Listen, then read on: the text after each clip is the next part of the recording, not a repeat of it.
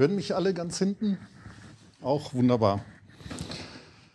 Ja, ich möchte heute äh, über Casual Games mit Unity oder Unity 3D äh, sprechen. Mein Name ist äh, Christoph Wick.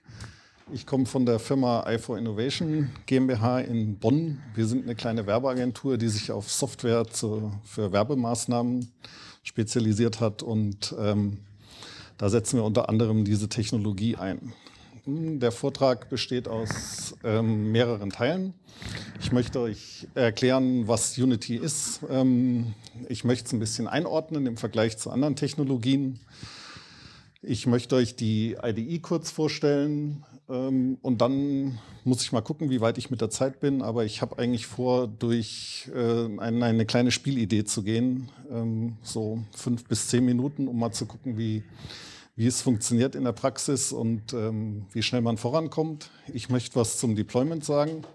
Und zum ganz zum Schluss werde ich auch was zu unserem Cash, äh, Geschäftsmodell Casual Games sagen. Ich bin schon von ganz vielen Leuten vorab angesprochen worden, ähm, ob wir tatsächlich Spiele entwickeln und ob wir da tatsächlich Geld mit verdienen. Ähm, ja, wir tun das, aber auf eine ganz bestimmte Art und Weise. Okay, ähm, wer hat denn schon mal was von Unity gehört? Hey, wer hat es denn schon mal benutzt? Okay, und hm? Du hast schon mal gestartet. wer hat denn schon mal ein Projekt damit gemacht?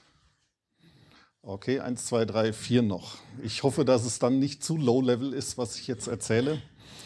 Ähm, Unity beschreibt sich selber als eine Game Engine.